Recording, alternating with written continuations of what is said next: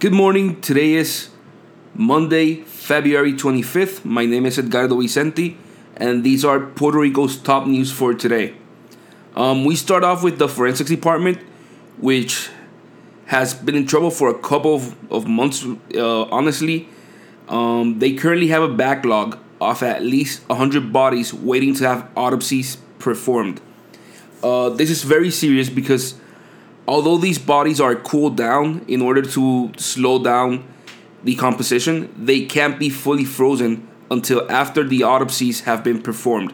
Therefore, a lot of families are receiving their loved ones' bodies in really advanced conditions of decomposition, which is affecting burial uh, burial rituals in Puerto Rico, which, as you know, are important for Puerto Ricans. They're, they're having to have closed caskets uh, because the bodies are just in very advanced states of decomposition.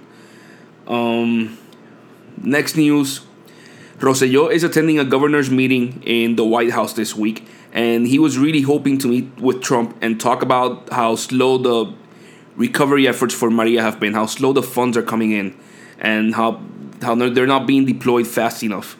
Um, but the president has not granted the governor a meeting. He has uh, his team actually said that Trump will not give him a meeting, and that they have instead referred him to FEMA and the housing department to talk with those officials while while he's in D.C., but not with the president. We move on to condominium law. Uh, there's a new law that is being debated in the Senate, uh, which affects condominiums and the ways they they operate.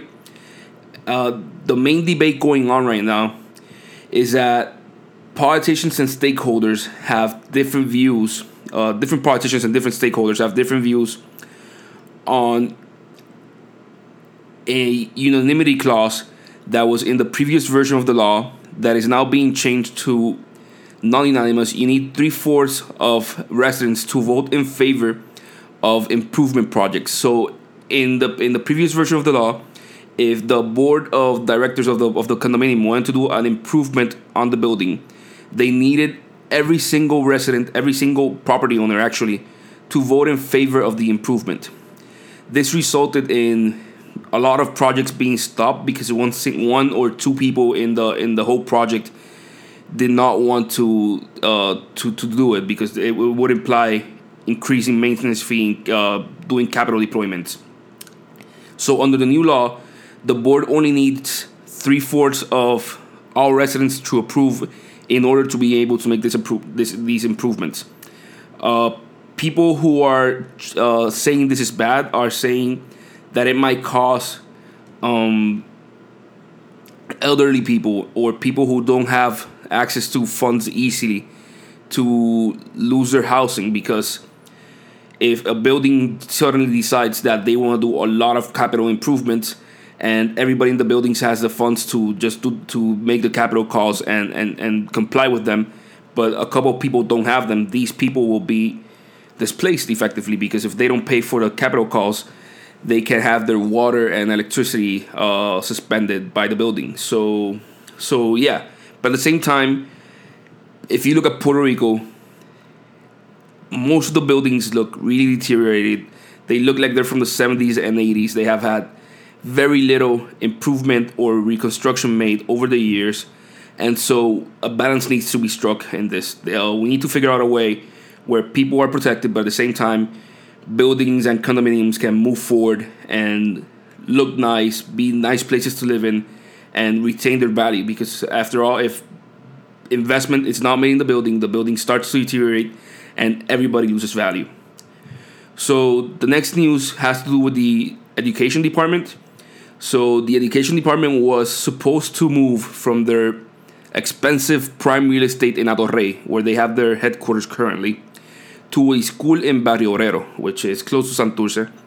Uh, a, a, school that was closed down and is owned by the department. So it was supposed to be like they were gonna give up this big expensive real estate and move into real estate that they owned and stop paying rent. But apparently that is not the plan anymore. Uh, Keleher uh, just announced that they will be mo- staying in Hato Rey, but they will be downsizing office space. So they will be implementing uh, open spaces and moving around the way they use the real estate in order to cut down about 50% of their of their uh, size of the real estate that they're renting, but they will stay in Hato Rey. The new office space is supposed to be 50% cheaper because it's a lot less space, but it will still cost about $30 million over 10 years. So it's not a small rent, I guess. Um, finally, our last news for the day the Senate is analyzing a new law that would give the, Dep- the tourism department ultimate authority over short-term rentals in Puerto Rico. So this law comes as a response to a new set of regulations that Carmen Yulín just approved in San Juan. Under Carmen Yulín's new set of regulations, Airbnb owners would have to ask the municipality for permission to have Airbnbs. Um, the amount of Airbnbs an owner can have will be limited to one unless he lives in one of the properties and he's only renting out a room then he could have two but effectively one so it, it would have really it, it would really limit how airbnb and these types of, of property rental management uh, systems work under what the senate's response is to take all the regulation regarding airbnb and just say hey this belongs to the tourism department the municipalities can't get into regulating this um, and we'll see. It's it's being uh, inspected by uh, analyzed by the Senate today. There's people in favor, people who are not in favor. I think it would be crazy to just